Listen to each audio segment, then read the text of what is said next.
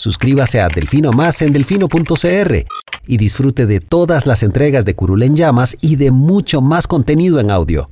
Delfino.cr El chuchinguismo político. Chuchenga, diputado, chuchenga. Si va a ser por nosotros que este país se puede ir a la mierda. Y en lugar de ponerle Instituto Nacional de las Mujeres, ponerle Instituto Nacional de las Lesbianas. No tengo dinero ni nada que dar. Delfino.cr presenta Curul en llamas. Cubriendo y sufriendo la Asamblea Legislativa. Porque alguien tiene que hacerlo. Hola queridos suscriptores de Delfino.cr, bienvenidos a un nuevo programa de Curul en Llamas, el podcast semanal donde les comentamos los temas más relevantes e irrelevantes de la Asamblea Legislativa. Les saluda Luis Marigal desde el primero de abril del 2022, como siempre en compañía de... May, espero que todas y todos estén bien. Eh, los temas para esta semana, vamos a hablar de el proyecto de alcaldes, bueno, el proyecto para evitar la reelección de las autoridades municipales que a pesar de empezar mal se logró aprobar en segundo debate. Vamos a hablar del impresentable de Pedro Muñoz y su bloqueo al proyecto eh, de probidad para que las y los diputados puedan perder credenciales eh, por faltas al deber de probidad. Vamos a hablar de la discusión entre la Asamblea y el Ministerio de Hacienda por el proyecto para reducir el costo de la gasolina. Eh, vamos a hablar de un proyecto de vivienda municipal que se aprobó en segundo debate de Roberto Thompson y de cómo milagrosamente se detuvo un proyecto nefasto que iba a desaparecer del país los camiones de comidas, los famosos food truck. Em, pero empecemos por el proyecto de alcaldes. La semana empezó convulsa, diríamos algunos, porque el lunes estaba fijada la fecha para que se votara este proyecto en segundo debate. Recordemos, la sala ya la semana pasada había entregado el fallo completo a la Asamblea, ya se podía votar. Sin embargo, hubo eh, ciertas señales que generaron la sospecha de muchas personas porque no hubo quórum el lunes, eh, hubo una ausencia significativa de diputados de Liberación Nacional y diputados que estaban presentes en el plenario se salieron y no regresaron a tiempo para que pudiera iniciar la sesión. Lucho. Correcto. Específicamente, eh, los medios, digamos, se fueron encima de don Roberto Thompson, que estaba en el cafetín del plenario eh, y no entró al plenario antes de que se cerraran las puertas. Y María José Chacón, que es la María José Corrales. María José Corrales. ¿De dónde saqué este, de dónde saqué ese Chacón? María José Corrales Chacón. Ok, ahí está el detalle. Yo, ¿de dónde, de dónde está ese, ese apellido? Pero bueno. Doña María José sí estaba dentro del plenario antes de que iniciara la sesión, pero se fue. Eh, de hecho, sale en el video de la, de la transmisión de esa sesión fallida. Usted la ve en su curul, luego se va a la mesa del directorio y luego sale. Eh, dice su asesor de prensa que ella estaba atendiendo una llamada, como si nunca hubiesen atendido llamadas adentro del plenario, ¿verdad? Como si que se hubiera que salir para atender llamadas, ajá. Efectivamente.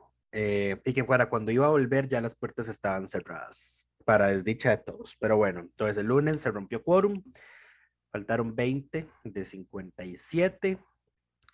Eh, y espero que no le hayan justificado la ausencia a ninguno de esos 20, a menos de que tuvieran permiso previamente. Pero bueno, el, ya el martes, sí, el proyecto se vio. Bueno, aquí lo anecdótico del lunes es que el lunes era una sesión extraordinaria, ¿verdad? O sea, que ya se había pactado previamente que se iba a ver. o sea, ya estaba en agenda ese tema. Sí, y o sea, y el jueves hubo una cantidad, más de 38 diputados que votaron por hacer esa sesión extraordinaria el lunes. Y ni aún así llegaron eh, los, los, los 38 que tenían que, que llegar. De hecho, de los que votaron el jueves por hacer la sesión extraordinaria el lunes, que faltaron fueron José María Villalta, Pablo Heriberto Abarca, Arezari Salas, Xiomara Rodríguez, Melvin Núñez, Carlos Avendaño, Giovanni Gómez, Otto Roberto Vargas, María José Corrales, Ana Karina Niño, Roberto Thompson y Paola Valladares. Y ese mismo lunes tampoco hubo quórum en la sesión de la Comisión de la Mujer. Eh, creo que aquí es donde se confirma que esta semana no debieron haber trabajado nosotros comentamos eh, fuera de micrófonos que yo tenía la idea de que ellos habían dado libre esta semana por ser la semana preelectoral, como hicieron en la primera ronda.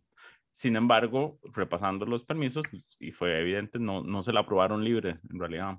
No la Sí, dejaron la- preparada y supongo que no hubo, no hubo forma de hacerlo después. Sí, va a ser muy, muy evidente, pero bueno. El proyecto de alcaldes, eh, el martes sí se logró aprobar, 48 votos a favor, 2 en contra. Votaron en contra eh, Daniel Ulate de Liberación, para sorpresa de nadie, y Pedro Muñoz, para sorpresa de nadie, que solo llega a votaciones de ese tipo en proyectos que, a los que quiere votar en contra, digamos. Eh, lo que nos, eh, bueno, no, pero antes de terminar con el- lo de Pedro Muñoz, ¿qué va a pasar con este proyecto? 44 alcaldes, un poquito menos de 44 por aquellos que quedaron electos como diputados en, en febrero, eh, quedan fuera de sus gobiernos locales a partir del 2024. No pueden aspirar a la reelección. Naturalmente esa lista la encabeza el alcalde Diamante, Johnny Araya Monge. Ujú. Em, y ahí hay muchos otros más, incluidos los infames de San Carlos, eh, don Alfredo Córdoba. Em, ¿Quién es el otro infame de la zona norte? el de Upala, pero em, ese ya se fue, ¿no? El de Upala, pero ya se fue. Es que no recuerdo. Eh, sí, no, lo, no aparece aquí en esta lista. Bueno, la, la lista de los 44 está en la crónica del martes, por si quieren ir a repasarla. Naturalmente, en su mayoría, en su gran mayoría, son hombres y son alcaldes de Liberación Nacional o de la Unidad Social Cristiana. Em, Dice Ah, mira, aquí está, aquí está el de Osa también. Este es uno de los diamantes. Tuvo audiencia diamantes. esta semana y se abstuvo. Ah, y para dicha de la, todo. de la, y para dicha de la bella provincia de Limón, el alcalde del Néstor Cantón Matis. Central, Nelson Matis, queda fuera de la municipalidad por ocho años. Esperaría uno. Felicidades a los limonenses. Eh, Pero bueno, el, el el- también, que lleva como tres periodos. Sí, Em. sí, sí. Un montón, ahí están 44, la lista pueden revisarla. Ahora, el tema es si la ley se sostiene de aquí a las elecciones del 2024. Ahora, ¿Por qué? Exacto, aquí hay, hay, hay todo un tema de que la NAI, que es la Asociación de Alcaldías e Intendencias, eh, ya salieron a decir eh, que van a presentar una acción de inconstitucionalidad con solicitud de medidas cautelares. O sea, Aquí, que quieren... eh, sí, a ver, Anay está haciendo una lista de ridículos. Empecemos por lo siguiente. Em, en las acciones de inconstitucionalidad, la, primero, cuando uno presenta la acción de inconstitucionalidad, la oficina de admisibilidad de la sala estudia si la acción tiene base o no. Ese es un primer filtro, ¿verdad? Entonces, es el presidente de la sala constitucional, Fernando, Don Fernando Castillo, en este Castillo en caso, este momento. ajá. eh, el que firma la resolución de si la acción se admite para estudio, digamos. Si no la admite, esa esa decisión sí tiene que tomarla el pleno de los magistrados. Ujú. Eh, pero digamos, la resolución sale de esa oficina de admisibilidad que responde más o menos como el presidente de la sala. Eh, si se admitiera, en el supuesto de que la acción de inconstitucionalidad se admitiera, las, la- eh, cualquier persona que haya visto una resolución de admisibilidad de una acción de inconstitucionalidad va a ver que la sala siempre dice la admisibilidad de una acción de inconstitucionalidad no suspende la aplicación de la norma. Correcto. Eso es Entonces lo- ahí, entonces ahí es ahora de una acción de inconstitucionalidad con solicitud de medida cautelar, papas y lo, chayotes. lo ¿verdad? que están diciendo es que queremos que suspendan, que hagan lo que no hacen usualmente y en este caso se suspenda la norma. O sea, quieren que la sala tire a la basura sus treinta y pico años de jurisprudencia de la, la admisibilidad de la acción no suspende la aplicación de la norma, Correcto. solo para beneficiar a 44 alcalditos. Qué lindos, ¿ah? Exacto. Entonces, no solo eso, sino que además hay que recordar, y aquí es donde... Donde- y bueno, previamente habían hecho el ridículo de que querían una consulta, dice una nueva consulta, ¿verdad? que nos con- sí, que consulte de nuevo a la sala. No, es que la NAI está desesperada y eso es evidente. Em, lo otro es, y esto es un dato curioso, el presidente, el actual presidente de la NAI es eh, don eh, Horacio Alvarado Bogantes, quien además es en este momento diputado electo por el Partido Unidad Social Cristiana.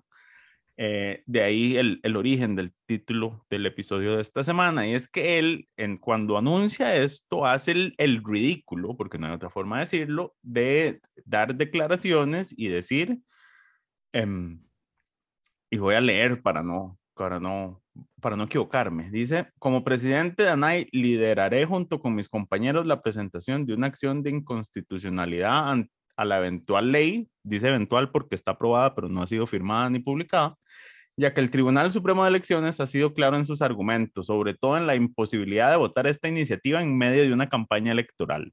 Hago un llamado a las más de 6.000 personas que ocupan cargos a nivel municipal a que defiendan el respeto a nuestra constitución política. O sea, este señor, que hay que decir, ya fue diputado, es alcalde como por segunda vez, eh, o sea, un funcionario público de carrera, ni siquiera tuvo la decencia, el decoro o la mínima inteligencia para leerse el fallo de la sala constitucional y darse cuenta que lo único que contestó la sala fue justamente el tema de procedimiento y que lo que él está usando como argumento para justificar lo que van a hacer es lo único que ya se aclaró de que no hay vicios. Em, entonces, a ver, está haciendo el, el ridículo. Eh, si a esto le sumamos eh, que ya la Corte Interamericana de Derechos Humanos, en una opinión consultiva solicitada por Colombia, dijo que no hay, una, no hay un derecho humano inalienable a reelegirse perpetuamente en un cargo público, especialmente la, la presidencia. La reelección puede limitarse. A ver, sí, ya que yo, creo que, ya, habíamos, ya habíamos mencionado esto eh, en un programa previo y lo que dijo la Corte es, esto puede regularse por ley. Lo que se traía abajo mi postura de defensa de la sala constitucional cuando se trajo abajo la reforma constitucional para impedir la, la reelección de presidentes. Pero bueno, antes de ese fallo, yo era defensor de ese voto, pero por motivos que no eran de que de la, del complot que dice la gente de que la sala estaba ahí en compinchada con Oscar Arias para, para sacarlo. Pero bueno, ese es tema para otro, para otro, para otro, para otro tema. No, aquí eh, además también hay que hacer una diferencia y una distinción importante entre ambos casos, porque lo que sucedía con la reelección presidencial es que había una prohibición absoluta, eh, porque usted solo podía ser presidente una vez. Eh, entonces, había una, a partir de eso una prohibición absoluta. Lo que esta ley introduce es una prohibición temporal, porque usted después de cierto tiempo puede volver a aspirar por cargos municipales. Entonces, no es una prohibición absoluta, es nada más una prohibición de continuidad.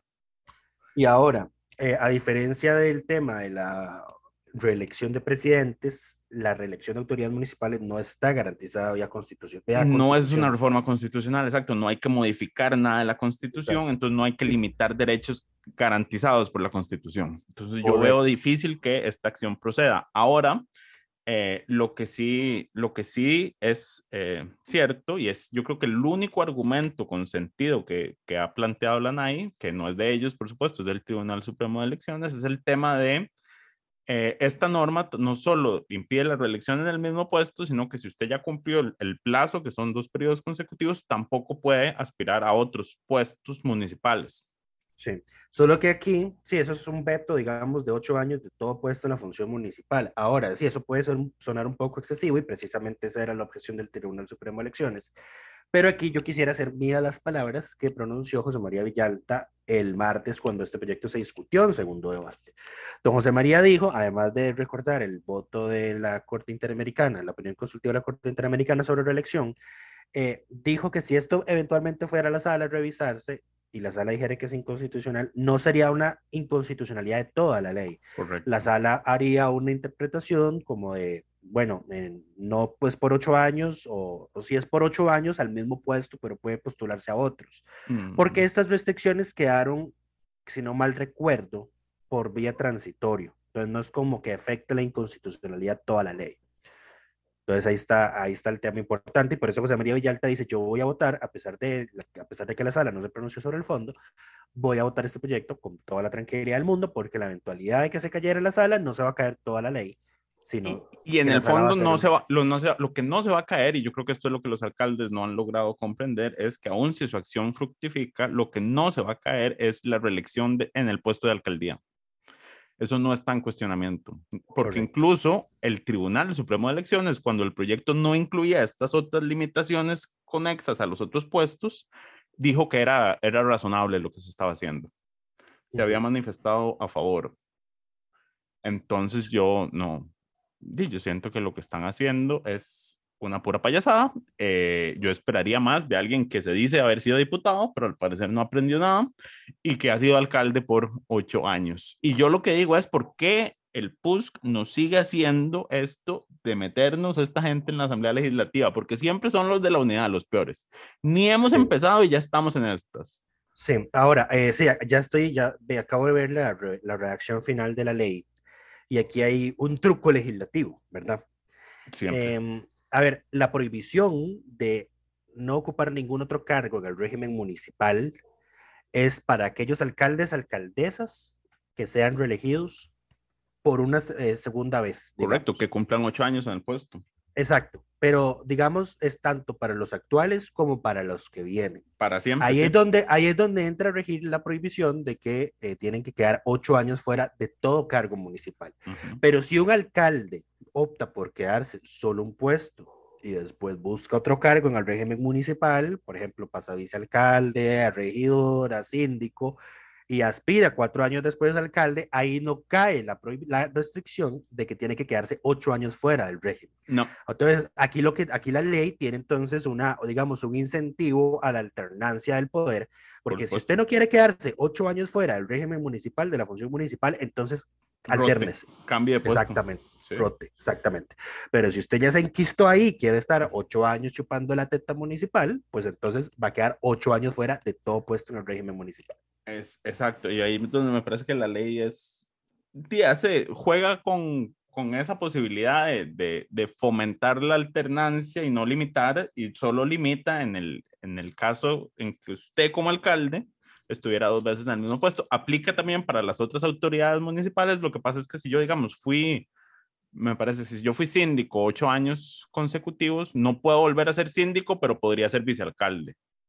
O sea, uno siempre puede subir, pero no puede bajar. Si no me equivoco en cómo había quedado la ley al final. Sí, a ver, la, restricción de que, digamos, tienen que quedar ocho años fuera es para alcaldes, alcaldesas, intendentes o intendentas. Eso. Los vicealcaldes, vicealcaldesas, viceintendentes, viceintendentes, regidores, regidoras, propietarios o suplentes, síndicos y síndicas, propietarios y suplentes, que ya tengan dos periodos consecutivos en el cargo, tienen que esperar dos periodos para ocupar el mismo puesto, pero sí pueden postularse a otro puesto, de- eh, a otro puesto municipal. Ni siquiera tiene que ser en escala, como se, se había planeado antes, de que un síndico tenía que postular al regidor, sino que, por ejemplo, un vicealcalde puede postularse a síndico eh, y un síndico puede postularse de, de- de una vez a vicealcalde. O sea, ahí es, es simplemente que no sea el mismo puesto y no van a quedar, Exacto. digamos, del todo excluidos. Pero di- si, si quiere ocupar de nuevo el mismo cargo, pues ahí sí va a tener que esperar sus eh, ocho años. Correcto. Y bueno, Eh. eso fue lo que quedó con ese proyecto. Ya va para firma de el presidente de la República. Esta es una herencia de la diputada Marinés Solís. Eh, fue proyecto originalmente de ella. Correcto, Eh, con muchas modificaciones porque ella originalmente solo planteó esto para el tema de alcaldes y no contemplaba estas otras em, temas conexos, pero en fin, eh, nuestra agradecimiento a la distancia a la diputada por su herencia, será. Sí. Es un proyecto considera, es un proyecto a ver que tiene considerable consenso. Hay una vía, una vía- hay una gran cantidad de firmantes, incluido Pedro Muñoz, a pesar de que lo votó en contra en este segundo debate. Él lo- era, aparece ahí como diputado proponente. Eh, pero sí, o sea, aquí hubo eh, mociones de reiteración, mociones de fondo, mociones de fondo en plenario, Esto es hasta se retrotrajo Se retrotrajo, sí. para Eh, corregir y- unas cosas que no se pueden corregir en su momento. Eh, Eh, bueno, no, no, el, el proyecto yo creo que se sostiene. Ahora va a hacer lo que, lo que la sala diga. Lo otro interesante que hizo, lo interesante digo yo, desesperado que hizo la NAI es salir a decir que los diputados legislaron en beneficio propio, Ay, sí, yo quería hablar de eso también. sí. porque muchos después de esto, a ver, y esto era sabido, y, y incluso lo dijimos en el episodio pasado, que va a haber muchos diputados que en dos años, para las municipales, bueno, en un año, eh, empieza la campaña municipal, van a estar em, aspirando a ser alcaldes de sus comunidades, dado que digo, a ver, en muchas de las comunidades claves, eh, vacantes eh, que no podrán llenar los actuales eh, alcaldes. Sí. Em, aquí es- yo quería mencionar, quería que, que mencionáramos eso por, por una razón. Eh, ya creo que, yo creo que ya esto lo habíamos mencionado en un programa eh, y fue a raíz de una intervención del diputado Carlos Ricardo Benavides. Eh, don Carlos Ricardo tenía a memoria un voto de la Sala Constitucional cuando la Asamblea sometió a consulta la ley contra la corrupción y el enriquecimiento ilícito. Sí. Uno de los puntos consultados es si los diputados podían ser acusados de, de legislación en beneficio propio No existe o eso. cómo, o cómo debía, digamos, eh, Interpretarse. actuar un diputado eh, si sentía que una legislación que estaba aprobando le beneficiaba de alguna forma. Pues la sala constitucional en aquel entonces, cuando revisó el proyecto, dijo es inconstitucional sancionar diputados por el delito de beneficio en, en provecho propio. Eso no no, se puede. existe. No, existe, digamos, Ujú. no se puede hacer. Entonces, Está en la ley, tampoco- la sala di- había dicho que eso no existe. eh, sí, o Porque sea, al menos- al limitar menos- la... el- Exacto. Ahora, potestad interesante porque legislar. justamente esta semana la diputada Zoila Bolio en una comisión se retiró porque se estaba discutiendo el tema de eh, plantas generadoras, me parece. El, Y- proyecto, el proyecto del gobierno para que los generadores eléctricos puedan vender sus excedentes en el mercado eléctrico regional. Correcto. Y ella se retira de la sesión cuando se está discutiendo el tema porque uno de sus hermanos tiene una planta generadora, eh, lo cual es lo, yo creo que éticamente correcto. Es lo éticamente correcto, no estaba en la obligación legal de hacerlo, pero digo, ya soy la digamos, se ha caracterizado durante este periodo por ser eh, eh, recta en sus actuaciones y por eso es de reconocer que haya, se haya retirado ahí de la, Exacto. de Entonces, la comisión. pero el que ella lo haya hecho no significa que, digamos, que este argumento de, del- del- de, la de esta asociación que debería desaparecer tenga algún sentido. eh, de, que los de, se- de que se les pueda acusar realmente por legislar en beneficio propio. Correcto. Además de que en todo caso, vamos a ver, eh, di, el tema de quién va a ser el candidato de cada partido para una Lo municipalidad lo, depi- lo define su propio partido, lo definen sus bases y lo definen sus electores y eh, si- no sé. Claro, lo que hicieron gente- los diputados fue eliminar la competencia. si la gente a la juela quiere volver a tener a Roberto Thompson de, de alcalde, por ejemplo, pues di, go ahead, ¿verdad? Y es cosa de ellos. Araceli Salas, que también era alcaldesa. Eh, el, en alcalde, el- Macís. digamos, a, a Thompson no le va a aplicar esto. A ninguno de los que era alcalde antes de les puede aplicar. eh, entran Ah, en, no, en sí. problemas con esto. Sí, sí, pero ya eso no, porque sería una retroactividad, una retroactividad. Así es, retroactividad. No, no, Sí. digo, me refiero a que como Sería ellos- retroactivo, más allá de no, lo no, que me refiero a que como ellos salieron hace cuatro años, quien está ahí no, no ha cumplido los dos periodos, no lo puede haber cumplido. Me explico. No da el plazo de Ah. tiempo. Ah, no, pero Por digamos, ejemplo, en pero la- Alajuela- a ver, la de Ajuela está la que ahora es alca- va, va a ser diputada, que era Dinora, ¿no?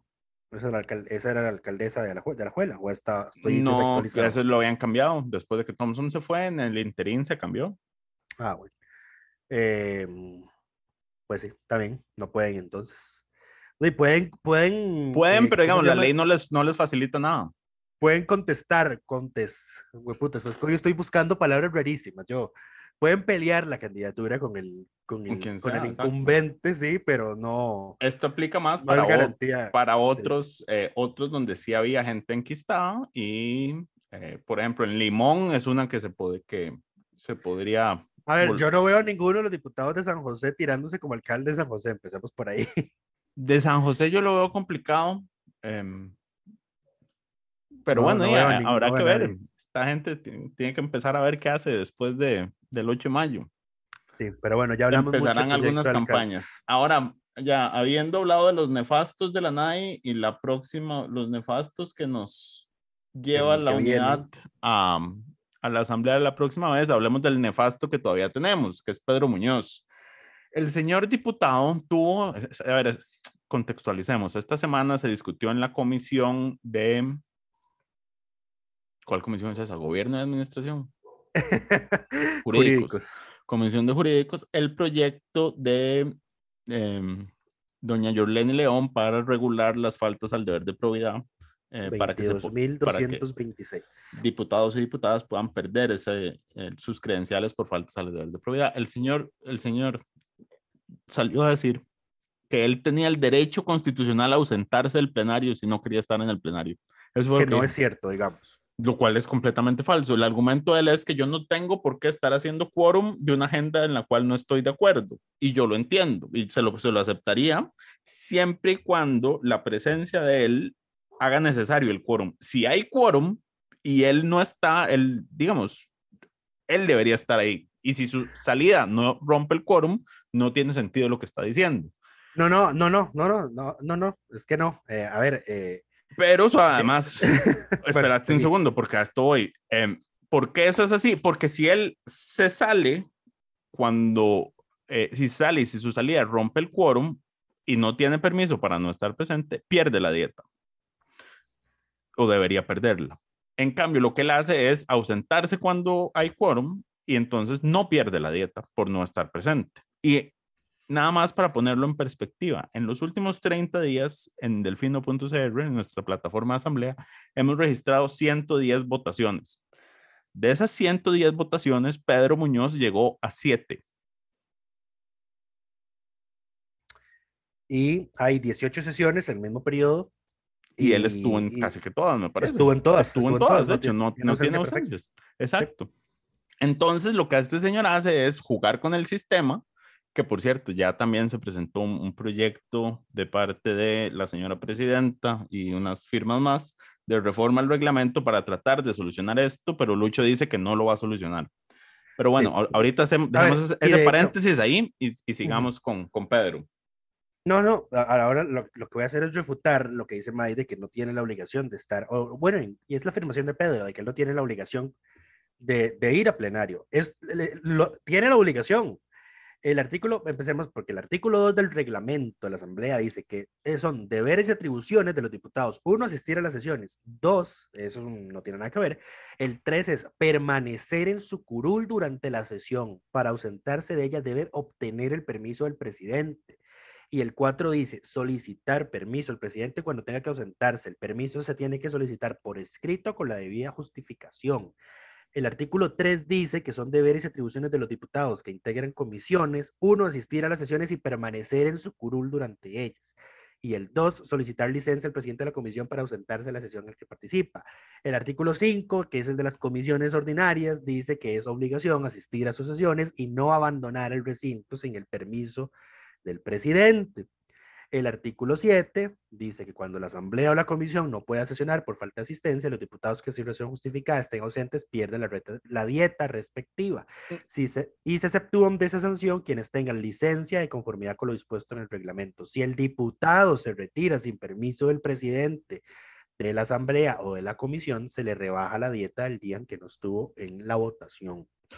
Sí, lo que yo digo es que él sí tiene derecho, a, o sea, que romper el quórum es una acción válida que pueden hacer las y los diputados. No, no es Lo- una acción válida. ¿Cómo no? O sea, No. es parte de, de protesta legislativa. No, de, no, puede, eh, digamos, es, puede que no esté reglamentada, pero es completamente es que no tiene que válido estar- irse, pero este es el punto. El hacer esa acción implica necesariamente que pierdan la dieta.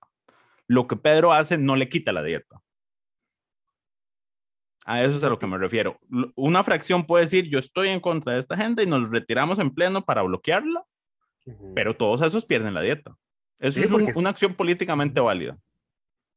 A ver, ah, ah, es que el tema, el término válido es lo que a mí me choca.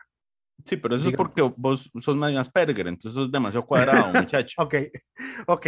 Pero bueno, legalmente sí está la obligación. De hecho, también está en la ley, de, en el reglamento de ausencias de los diputados de octubre del 93 que está vigente. Eh, el artículo 1 dice que los diputados tienen el deber de asistir a todas las sesiones de la Asamblea. El artículo 3 eh, es el que regula ya el tema de, la, de los salarios, ¿verdad? Bueno, de la remuneración, que es que se divide por la cantidad de ausencias que tengan registradas, la asignación mensual.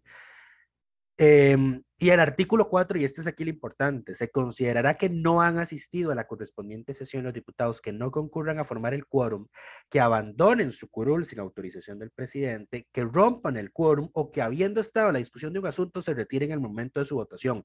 Que este es el último, este último es el que nosotros sí le ponemos, digamos, cuidado, que siempre estamos revisando que un diputado que haya participado de la votación de un asunto se quede en la votación. De la discusión.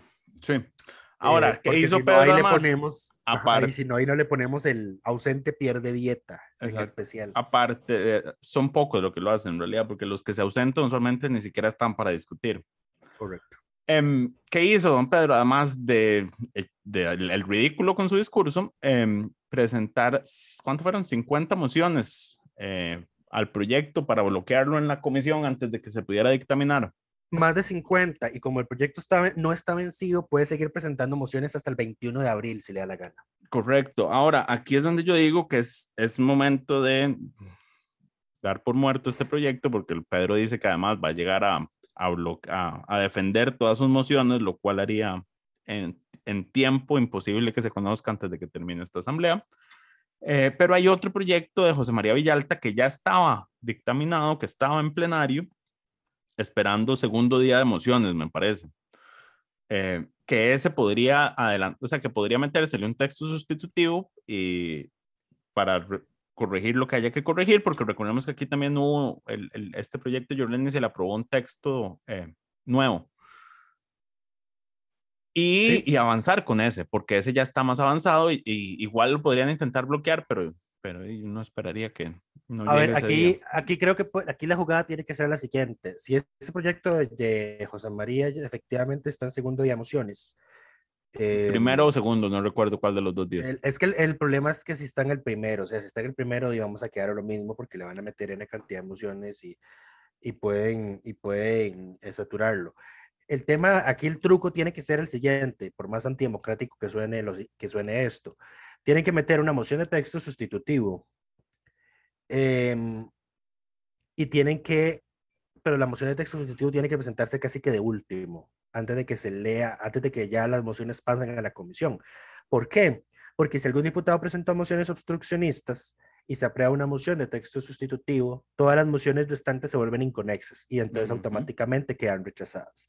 Entonces ahí sería lo lógico que ocurra en un segundo día, porque entonces eh, lo haces en el segundo, que ya es la última oportunidad de modificarlo en comisión, apruebas el texto sustitutivo, todas las mociones automáticamente quedan desechadas y el proyecto baja a plenario. Y ahí vienen las mociones de reiteración, que ya eso es otro tema, pero las mociones de reiteración solo pueden reiterar lo que ya se presentó y solo tienen cinco minutos para hablarlo. Y como Pedro falta a plenario cuando le ronca el trasero, pues entonces es muy probable que no llegue a defenderlas o no las defienda todas. Eh, pero sí, con el proyecto Yorleni, como no se ha dictaminado y no está vencido, todavía pueden seguir presentando mociones de fondo. Entonces ese proyecto es muy probable que no vaya a avanzar. Entonces yo creo que aquí es donde Liberación Nacional tiene que ceder, porque yo sé que no, esto no es una cabezonada de Yorleni, sino es su fracción, que quieren que sea un proyecto liberacionista el que regule este tema. Entonces, eh, aquí hay que ceder el tema del ego por el bien mayor, que es promulgar esta ley antes de que estos diputados se vayan. Sí, porque los Porque próximos. los que mm, vienen, eh, no lo van a hacer. Exacto, no, No se van a van a hacer, regular a sí mismos. Aquí ya aprendimos que a los diputados solo los regulan los diputados anteriores. Correcto.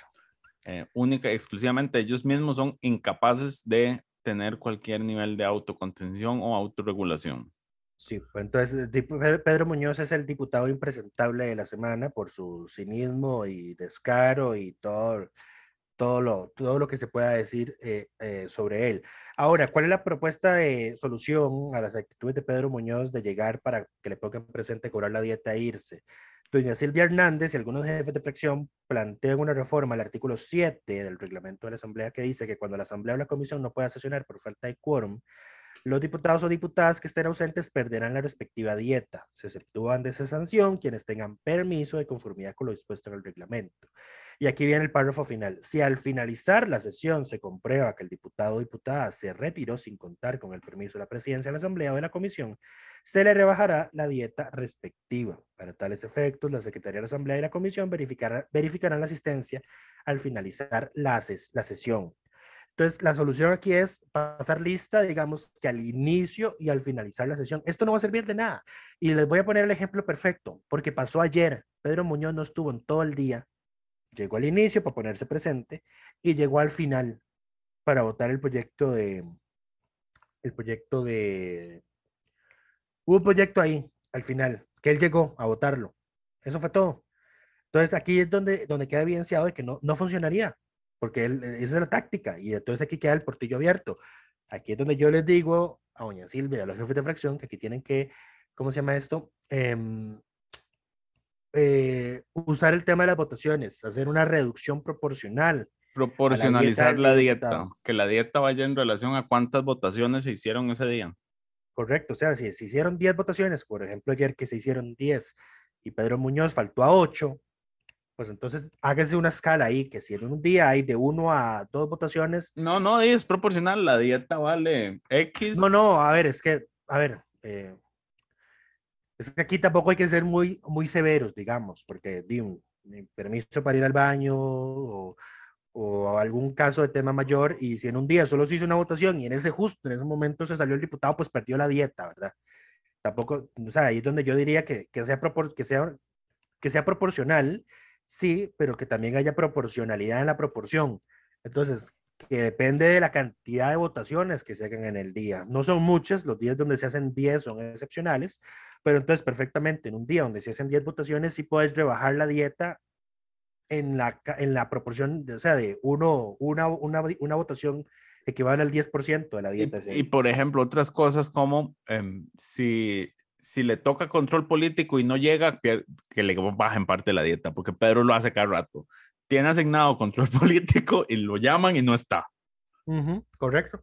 Um, ya, yo creo que ya por eso Liberación, eh, ¿cómo se llama? Perdón, la unidad no le da tiempo de control político, Pedro, porque no, no llega a usarlo. Dices, tiempo perdido. La última, la última vez que se lo dieron, eh, captamos a Silvia Hernández en cámara a, con una cara de decepción increíble ante, ante, haber llamado a Pedro y ver que no estaba en la curva.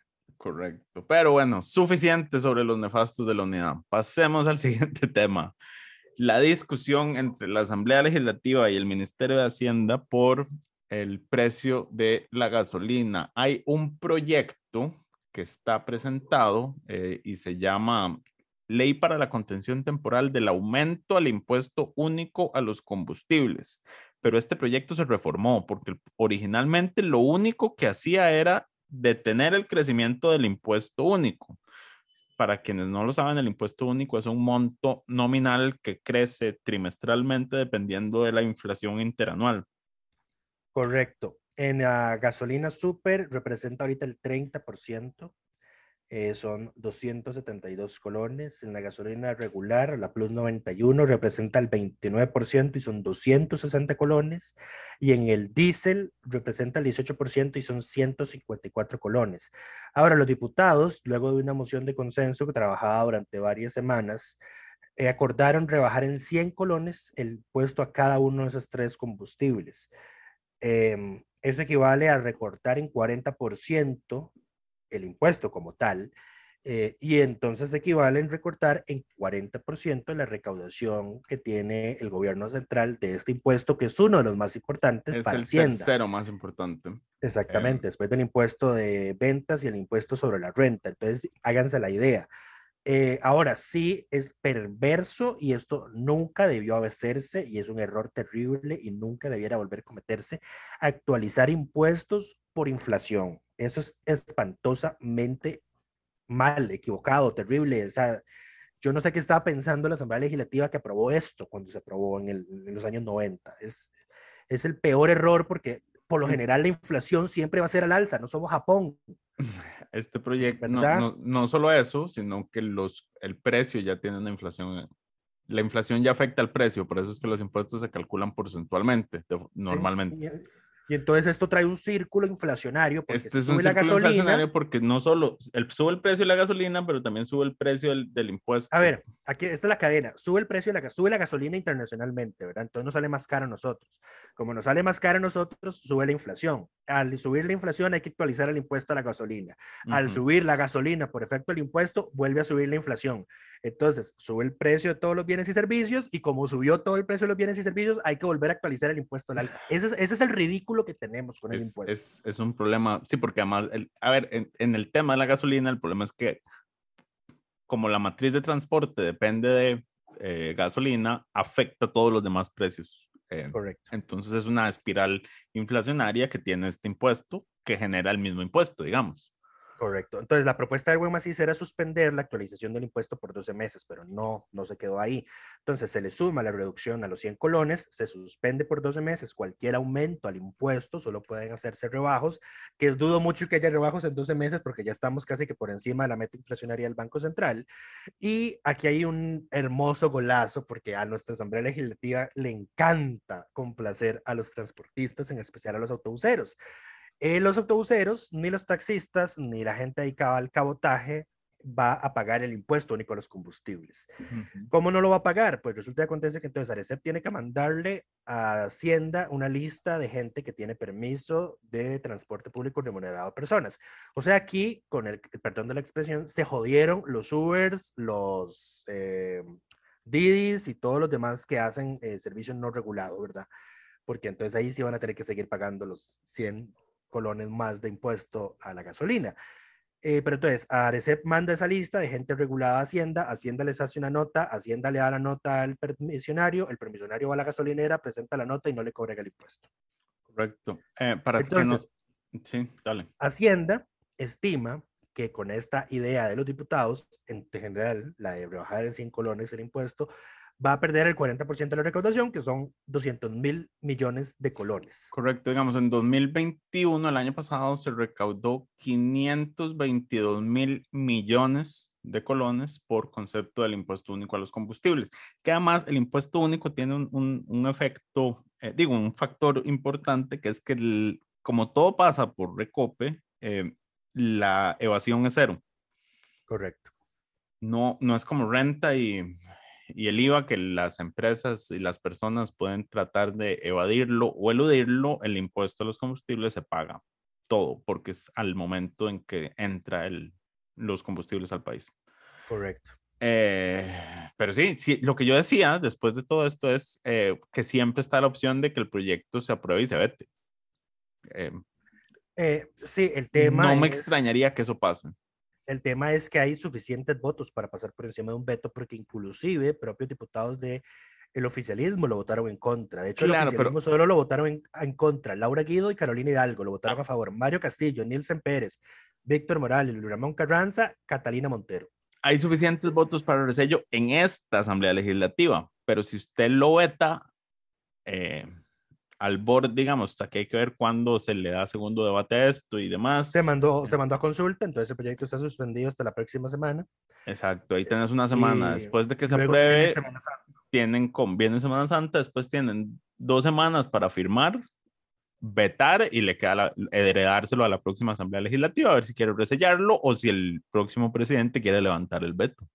Sí, ahora, ¿por qué el gobierno vetaría? Pues porque esta no es su idea para afrontar el precio de los combustibles. El gobierno lo que propuso fue un proyecto eh, que No, porque- la Cámara de, Autobus- de, de Empresarios del Combustible les era confiscatorio y desastroso y los dejaba en un estado económico peor al de la pandemia. El gobierno lo que quería era suspender las, los aumentos en el precio de los combustibles, pero además crear un crédito fiscal, o sea, que seguís pagando la gasolina con el precio que está, eh, pero eh, a los a algunos sectores económicos en específico iban a, iban a poder deducir parte de ese gasto. Claro, el problema del proyecto del de gobierno es que no, no le ayuda a las personas comunes y corrientes, que la mayoría no reporta, porque la mayoría de personas son asalariadas, no, los créditos fiscales no les sirven de nada. Correcto. Eh, en- los créditos fiscales le sirven únicamente a las empresas y a los eh, trabajadores independientes. Así es. En fin, em, pasemos al siguiente tema. Em, este No, proyecto... bueno, pero no, no, a ver, ¿Qué? Hacienda pegó el grito porque además de los 200 mil millones, el proyecto no tiene una fuente de financiamiento que lo restituya. La flamante solución de los diputados es que Hacienda recorte el gasto público en el equivalente al hueco fiscal que van a tener. Porque esto es un hueco fiscal lo que se está haciendo. a ver, lo, no tiene, pues, no sí. tiene otra palabra, es un hueco A fiscal. ver, esa- que todos sabemos lo que pasa. La plata que no recauda, recordemos, el presupuesto se paga la mitad con deuda. Entonces, todo el- vacío que se genera en recaudación, en este caso los 200 mil millones, va a salir de deuda. Es- Así es, que la misma asamblea va a tener que aprobar. Eh, pero no hay de otra forma. Si los ingresos bajan, es, sí, pero esta asamblea es la que se ponen peros cuando llegan créditos internacionales, porque ay, son muchos, mucha deuda. Pero, ahí siguen, mucha siguen deuda, pero, haciendo di- esto. pero bueno, este... Eh, Eh, el tema fin. también, además, va a ser con dónde nos deja esto con el Fondo Monetario, ¿verdad? Porque el Fondo Monetario eh, nos dio la prórroga, digamos, en el SAF, bajo el supuesto de que lo que necesitamos es más tiempo para aprobar los proyectos que aumentan la recaudación. Y estamos a punto de aprobar un proyecto que lo que hace es recortar en 40% la Correcto. recaudación De hecho, uno de los incluso, de hecho, incluso el fondo lo dijo recientemente que el país es capaz de alcanzar sus metas sin nuevos ingresos, pero no con reducción de los ingresos actuales. Eh, no, hay, Efectivamente. no hay que confundirse, ¿no? Sí, a ver, No. a, eh, a ver, sí, eh, podemos, sí, es, creo que nunca ha habido duda de que, de que el Costa Rica puede reducir el déficit sin nuevos impuestos. Digo, el déficit tema en el es- plazo está establecido. Es, es que ese es el tema, el plazo sobre el cual se va a reducir el déficit. Porque si no se hace a corto plazo, viene el tema de que quedamos de nuevo sujetos a eventualidades. Una pandemia, desastres naturales, una guerra en Ucrania, precios, una guerra en una Ucrania. invasión por parte de Rusia. Exactamente. Entonces, ese es el, ese es el problema. Pero bueno, En fin, eh, el proyecto está en consulta, entonces ahorita está suspendido. está, sí, Correcto. en fin, un proyecto, y esto es una, una cosa que uno dice, Dios mío, se detuvo el avance de un proyecto que se llamaba Ley Especial para el Comercio sobre Ruedas, que perfectamente podría llamarse Ley Especial para que no exista el comercio sobre ruedas, eh, porque eh, creo que lo comentamos la semana pasada, o esto se aprobó en primer debate esta semana. Es primer debate la semana pasada, entonces creo que no lo hablamos. No lo hablamos. Ok, este O lo proyecto, mencionamos por encima. este proyecto lo que hacía era incluir una cantidad excesiva de regulaciones vía ley para todos aquellos operadores que trabajan en lo que se llama eh, en los food trucks, digamos, estos camiones de comida que, que en teoría deberían ser más fáciles, eh, digamos que no son un restaurante y no deberían cumplir con todos los requisitos que tiene un restaurante, como por ejemplo un permiso municipal.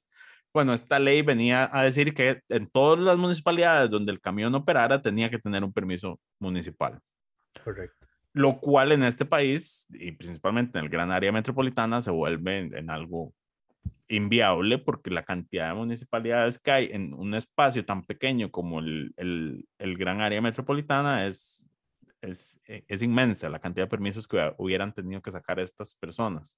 Sí, esta ley lo que tiene es el siguiente problema. Desde su definición, cuando habla de comercio sobre ruedas, está pensado únicamente a nivel de food trucks. El tema es que cuando uno ve la definición, no habla de estos camiones grandes donde puede haber cocineros adentro y espacios para poner mesas afuera. Cuando uno habla de comercio sobre ruedas, estás también metiendo ahí a la gente que vende copos en la calle, al señor del carrito de los helados de la Ospino que con la campanita. Esos comercios sobre ruedas. A la señora que vende pupusas en la calle. Esos comercios sobre ruedas. Entonces los estás metiendo en esa definición tan amplia ahí. Y entonces les estás haciendo, les estás imponiendo todas las obligaciones que les estabas imponiendo a lo que se suponía era solo un food truck.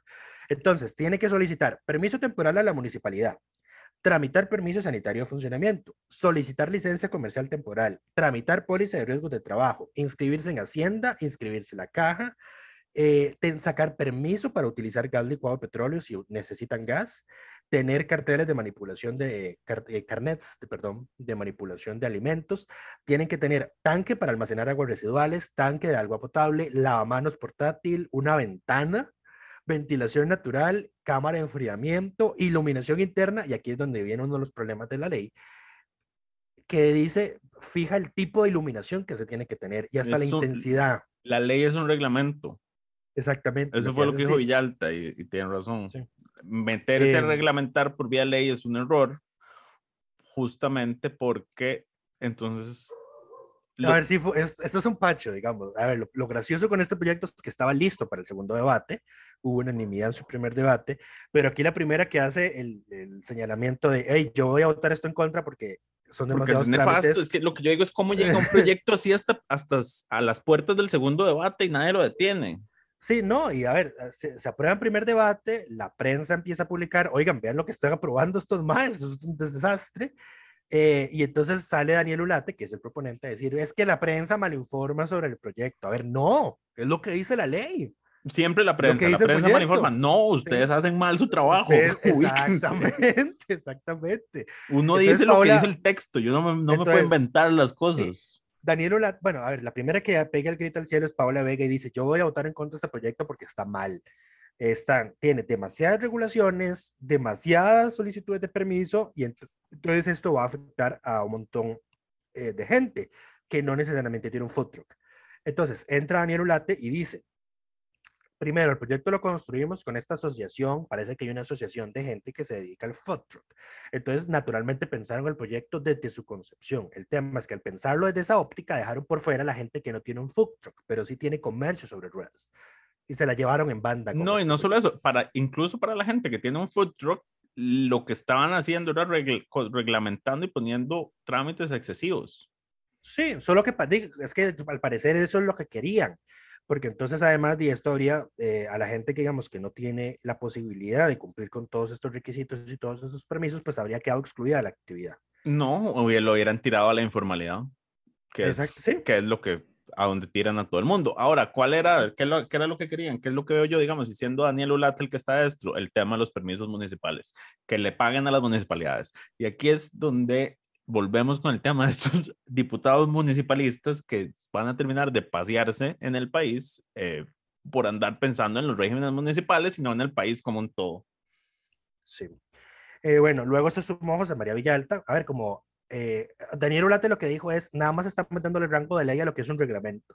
Entonces aquí entró Ahí Villalta y dijo, ah, papá, esto es peor de lo que esperaba, porque la, no tiene lógica, es, es inadecuado darle rango de ley a un reglamento. Porque la lógica de los reglamentos es que eh, el tema de los requisitos sea flexible en caso de que hayan, en que se caiga en obsolescencia, de que se pueda sustituir por una cosa menos complicada, pero entonces en esta ley pones hasta el tipo y la intensidad de luz que debe tener el, el comercio sobre ruedas. Eso no Vía se ley, pone imagínate. vía ley y además inclusive mencionas la norma técnica. Las normas técnicas se actualizan a cada rato. Ujú. Si sale un nuevo tipo de iluminación que es más eficiente, menos dañina, menos contaminante, eh, es más fría, etcétera, etcétera, ya no, no se podría usar, no la podrían usar el comercio sobre ruedas porque la ataron por ley a una norma técnica que va a quedar obsoleta. Así es ridículo. Entonces José María Villalta precisamente critica eso. Es inadecuado darle rango de ley a un reglamento porque los reglamentos por lógica deben ser flexibles, deben poder modificarse rápido y una ley no tiene esas características. La tercera que se sumó a ese reclamo fue Soy Labolio, dijo, ustedes tienen razón, esto está mal, lo voy a votar en contra. Eh, y entonces ya ahí, viendo que se le caía el rancho, por así decirlo, eh, Daniel Olato fue con María José Corrales eh, La otra con- municipalista. a sí, a hablar con eh, Paola y José María para llegar a un consenso y el consenso fue retrotraer el proyecto para modificarlo en plenario la próxima semana. A ver, ¿en qué, en qué queda eso? Em, en fin, dice Lucho que esto fue tan... el- la acción de Paola fue tan importante señalar estos... No, no, no, a ver, no, no, es que yo no quería, ni siquiera es porque sea importante, es que esto es, no, no, no puedo creer que no, haya, no hayas notado lo gracioso de esta situación. Lo gracioso de esta situación es que, que los que alertaron porque este proyecto era excesivamente, eh, tenía demasiados trámites y hay permisos, fueron Paola Vega y José María Villalta. A ver, cuando lo lógico es a la inversa, que la oposición o Liberación o la unidad acusen al, al PAC o al Frente Amplio o, a diputados como Paola Vega de querer imponer más trámites en temas de ambiente, de permisos, de salud pública. Aquí fue a la inversa, fueron ellos dos los que alertaron de que, madre, lo que estamos haciendo es una estupidez. Porque aquí se invirtió el papel, o sea, yo veía eso y yo, madre, como de verdad nadie más. Mi pregunta es cómo llegamos esto? a este punto y nadie dijo como, hey, estamos haciendo una tontera. O sea, a las puertas del segundo debate es que se dice como, hey, este proyecto como que nos va a salir mal. Es que es el colmo que, que sea, digamos, es que de verdad, o sea, analícelo en retrospectiva con todo lo que pasó durante estos cuatro años, inclusive la- el periodo anterior de diputado de José María Villalta como diputado, que sea José María Villalta el que te esté reclamando de que estás proponiendo una ley con exceso de trámites Sí. y con exceso de permisos. O sea, ya, ya es... Ya caímos en la ironía. eso. Exacto, exacto. Es un mundo Pero bueno, por, esto. por este, por, por levantar las banderas rojas y decir como, hey, detengan esto, eh, dice Lucho que le damos el, el reconocimiento de diputada de la semana a doña Paula Vega, pero aquí un paréntesis también por algo que no hemos mencionado, pero que fue el, el avance en el proyecto de la ley de salud mental, que es un proyecto que ella, de ella y que ella ha liderado y que fue dictaminado en comisión esta semana. Correcto. En la Comisión de Derechos Humanos. Además, em, bueno, pueden leer al respecto en uno de los OIS que se publicó el 29 de marzo, cortesía de nuestro compañero Alonso. Ahí viene en detalle el, la ley, el- bueno, el texto, cómo se aprobó.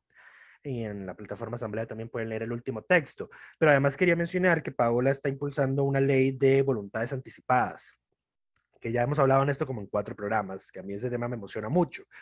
Eh, porque es, por ejemplo, la gente que quiere firmar en este país órdenes de no resucitación, eh, porque tiene alguna enfermedad terminal o filosofía o lo que sea, eh, pues hoy no puede hacerlo, digamos, ¿verdad? Digamos, el, el personal médico de primera emergencia, de, de, respuesta, siempre está en la obligación de hacer RCP.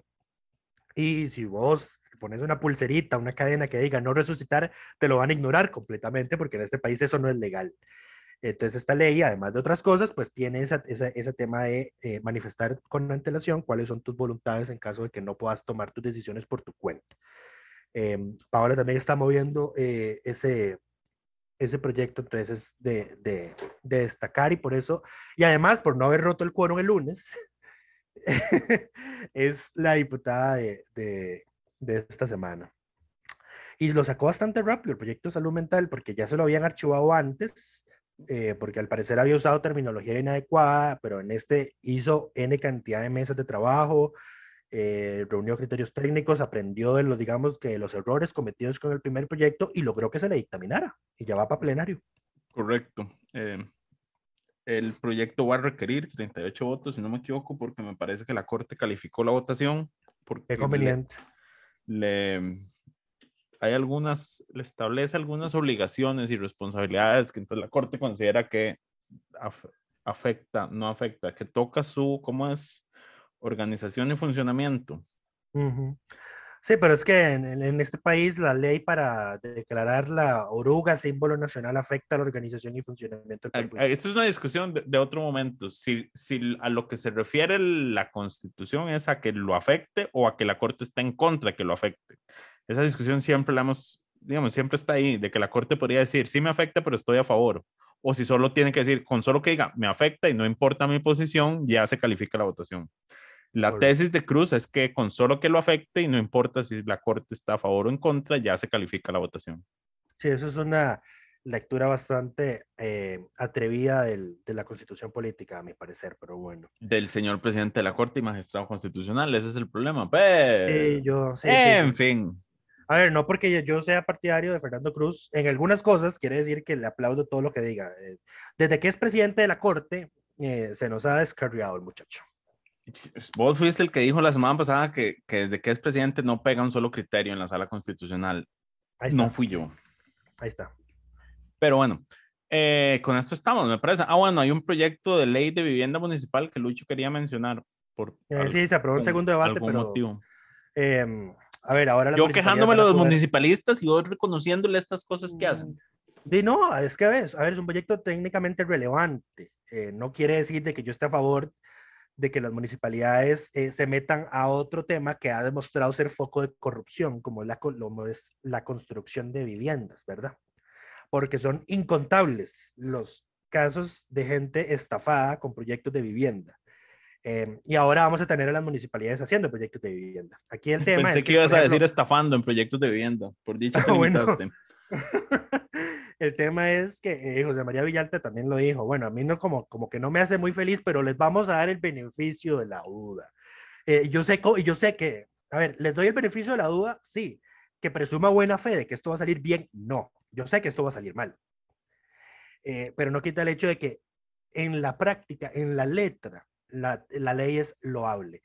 Eh, es para que las municipalidades desarrollen proyectos de vivienda en los que no se van a dar títulos de propiedad, sino que se van a ocupar a modo de usufructo.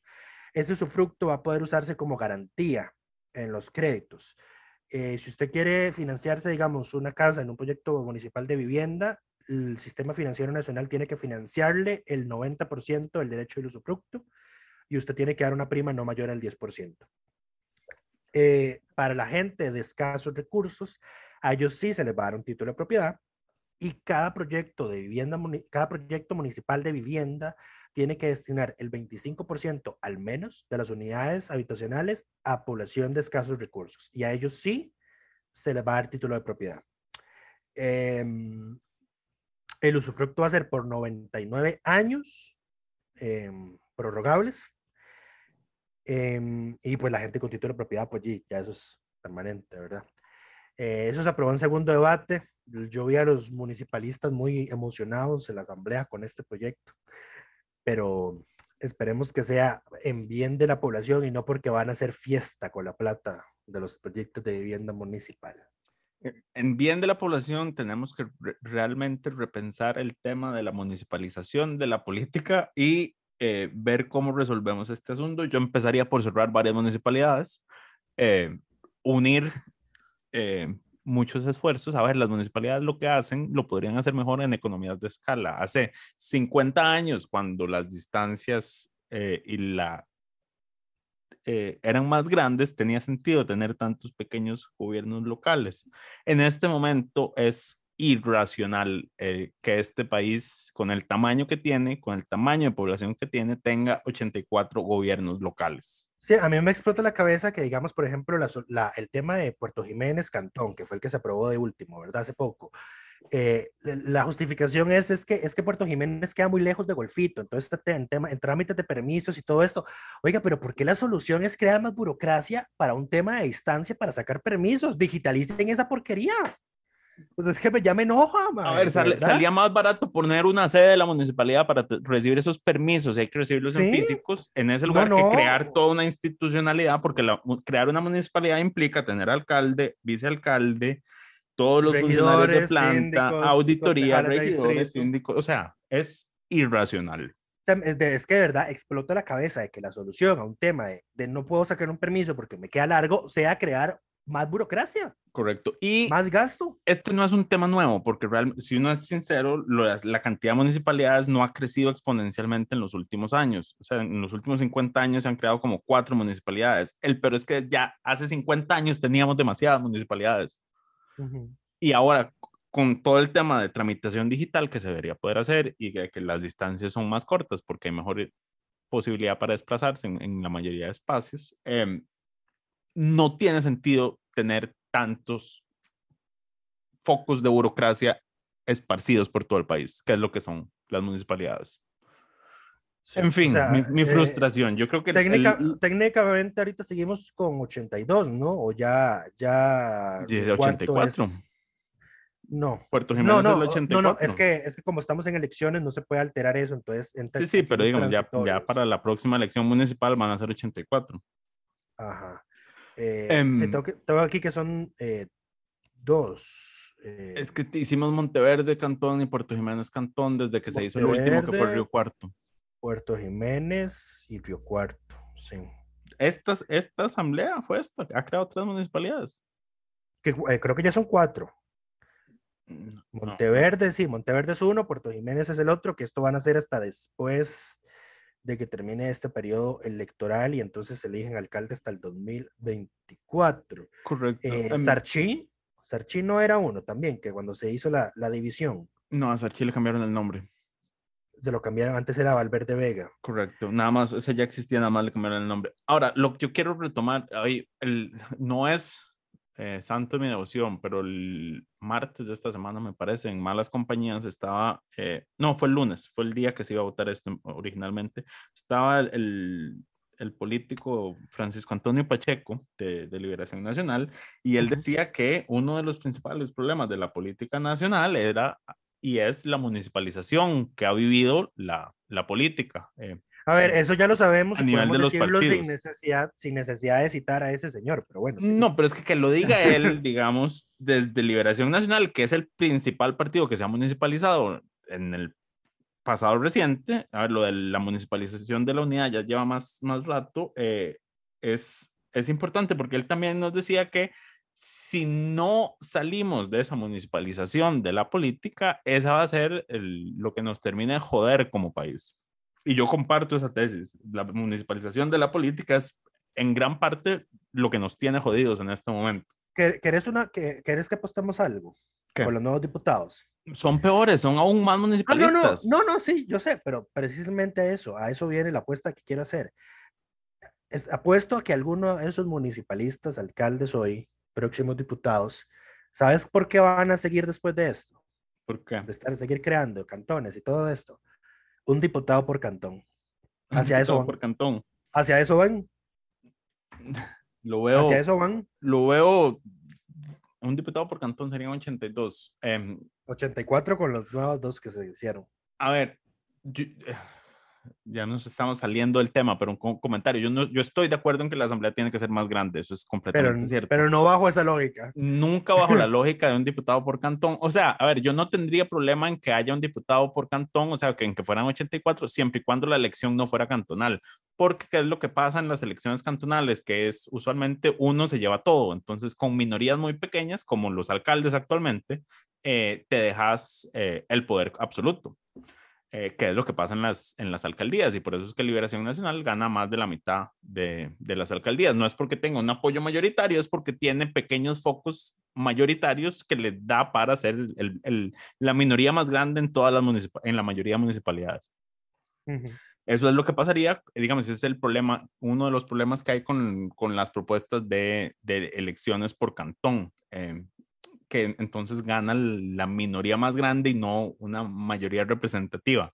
El sistema de la Asamblea Legislativa actual, a pesar de sus problemas, por, no por tanto por las listas cerradas, esto es algo que dejamos por fuera y no mencionamos que el Tribunal Supremo de Elecciones básicamente enterró la propuesta de que las y los diputados puedan perder sus credenciales eh, por declararse, por salirse de sus partidos políticos, eh, diciendo que eso violaba el derecho a la libertad de asociación, que es un derecho constitucional. Entonces eso parece imposible. Em, Eh, y aquí yo también nuevamente difiero con el tribunal, por lo que ya había hablado en el programa donde hablábamos sobre Edgar Joel Álvarez López, el que tengas un derecho de asociación no quiere decirte que no haya una consecuencia. A ver, si la lógica de estar en un, en un grupo es que tenés, adquirís ciertos derechos o beneficios o prerrogativas por pertenecer a ese grupo, no debería ser violatorio la libertad de asociación que naturalmente los perdás por salirte de ese grupo. Es, lo, es la consecuencia lógica. Co- correcto. yo creo que el, el tri- el- el Tribunal Supremo de Elecciones hace una interpretación demasiado restrictiva de este tema eh, y ciertamente hay un conflicto entre la forma en que elegimos y los derechos de las personas una vez. Y es que, o- y es, que es terrible, en porque la, audiencia, en la audiencia el tribunal dice, sí, lo del transfugismo es nefasto, es casi una, es una burla a, a- a- a la opinión, a la, a la decisión democrática de la gente de las elecciones, pero no podemos hacer nada para evitarlo. O sea, no, sí, yo ¿cómo- creo que ahí es donde el no? tribunal se equivoca y es, a ver, y el tema de si viola o no el derecho a asociación no lo debería definir el tribunal, lo debería definir la sala, porque ese es un derecho constitucional, no un derecho electoral. Correcto. Entonces, esa, esperemos que esa- ese proyecto avance hasta el punto en que se pueda o se le consulte, a la, no es que no se le puede consultar desde comisión a la sala, ¿verdad? No, A la sala solo se puede consultar formalmente hasta que se apruebe en primer debate. Correcto. De hecho, en reformas constitucionales hay que consultarle después del primer, después del primero, o después del segundo, del Después primero. del primero. Después del primero, sí. Eh, que por lo menos se llegue a consultar ese tema a la sala a ver si se logra resolver, porque realmente tenemos, y yo siempre lo he dicho, es- tenemos lo peor de los dos mundos. Listas cerradas por un lado y, em, digamos, escogemos por partido, pero los derechos de los diputados son individualísimos y, y- y- y- y no se les puede quitar de ninguna forma. Entonces, usted, a ver, los diputados y diputadas son únicamente depositarios del mandato que se le da a los partidos políticos ellos como individuos no tienen ningún, digamos, eso es que dicen la gente que me eligió, no, la gente no lo eligió a usted, eligió un partido político en el cual usted es el depositario de esa elección, no que es, está- usted como ahí está el- persona. Ahí está el problema, sí, o sea, porque los escogemos por un partido, pero cuando adquieren la prerrogativa de, de- de representar, eh, es para ellos. Es para ellos individual, exacto. Es y es ahí, es- ahí- es ahí donde está el, el- conflicto. el tribunal hacía un juego de palabras, digamos, más o menos en, en la audiencia, em, que, que ya, ya se me fue, pero sí, es que ese es el problema, o sea, los, los elegimos bajo, bajo un sistema que no es directo.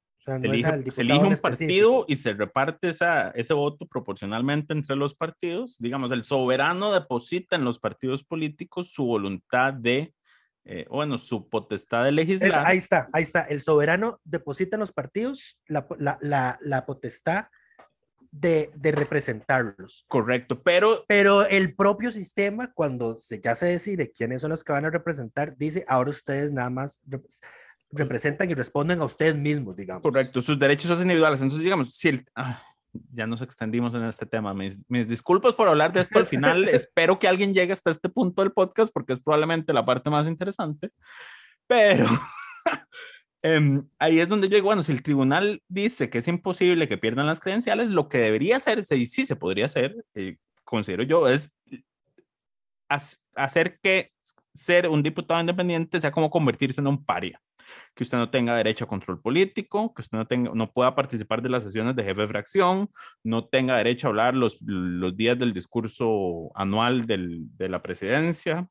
Eh, digamos que si usted se declara independiente, pierde su puesto en la comisión en la que está y el partido decida si, lo, si se lo deja o se lo va a reasignar a lo interno. O sea, que realmente convertirse en un, porque usted en este momento se declara independiente y no pasa nada, incluso es más sencillo para usted porque entonces, por ejemplo, sus permisos ya no tienen que pasar por una jefatura de fracción, ahora usted se los firma solo. Eh, igual tiene derecho a hablar porque se le reparten, tiene representación en las comisiones porque se la reparten entre todos los independientes. Entonces, si no se puede limitar el tema de las credenciales, porque el tribunal dice que no se puede y al final en, en materia electoral ellos son la última palabra, que sí se pueda reglamentar de tal forma de que se desincentive ser un diputado independiente. ¿Sabes qué es lo que ha faltado aquí? Y en esto nadie, ninguno de los partidos que ha sufrido transfugismo se movió meter una acción de inconstitucionalidad por la integración de las comisiones en su estado actual ante la, ante la inacción de doña Silvia de que, digamos, no, no, no dijo, esta comisión hay que volver a conformarla porque ya no es proporcional a, las fuerzas políticas que hay en la Asamblea. Algún partido, por ejemplo, la Unidad, que perdió su representación en, en Hacendarios, la Unidad perfectamente debería ir a la sala a, a, objetar eso. ¿Y por, qué tiene, ¿Y por qué tendría base? Porque resulta que acontece que cuando se crearon las comisiones regionales, la lógica de las comisiones regionales era que solo iban a estar diputados de, eh, esa zona.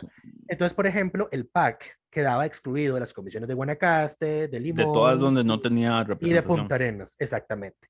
El PAC eventualmente apeló eso en la sala, pero no porque, no, no, no porque, lo perdiera por transfugismo, sino porque del todo no tenía diputado en la provincia. y lo ganó.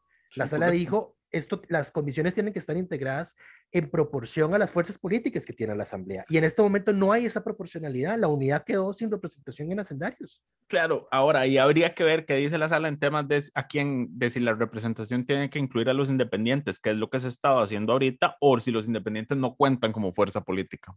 No, pero es que, a ver, no, no, no, es, que, no es que no cuenten, es que tiene que entenderse que el diputado, cada diputado independiente es uno Sí, sí. es como una fracción independiente, no son bloques. no, no, no, o sea, exacto. O sea, entonces en este momento, ¿cuántos tenemos? 12. 14 mm, son. 14, Me parece que 14 o 15, eh, sí. 13, hay 13, según nuestra, nuestra, nuestra página de asamblea son 13. Entonces, en este momento tendríamos como partidos a Liberación 1, el PAC 2, Restauración 3, la Unidad 4, Integración 5, el Frente Amplio 6 y el Republicano Social Cristiano 7. A esos 7 hay que sumarle el, 12. cada uno de los 13 independientes. 13 independientes, correcto. Técnicamente tenemos 20 fuerzas políticas. Así es como debería operar eso. Correcto, pero, nunca lo han querido implementar de esa forma. Eh, eh, exacto, es que ahí está el problema, pero y además nadie lo pelea. O sea, yo, de verdad, si alguien de alguno de los partidos afectados por transfugismo está escuchando hasta este punto del programa, ahí era y lo dejaron pasar. Ahora, todos, seamos sinceros, solo hay dos partidos de los siete que no tienen transfugas. Liberación, Nacional y el Frente Amplio. Y el Frente Amplio es no porque sean del Frente Amplio, es porque es uno. O sea, porque era, imposible tener transfugas. O sea, de todos los partidos que tenían más de un diputado, solo Liberación Nacional logró mantenerse en bloque hasta el momento. Correcto. Énfasis en hasta el momento porque queda un mes.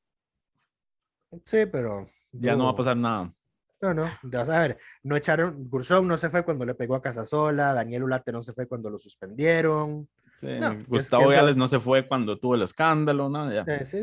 Pero bueno, las reformas constitucionales de todos estos temas que estamos tratando hasta el final están en proceso, están en consulta, entonces prometemos dedicarles mayor tiempo en un próximo programa y nuestras disculpas por ponernos y extendernos tanto el día de hoy. Esperamos que todas y todos estén bien y nos escuchamos la próxima semana.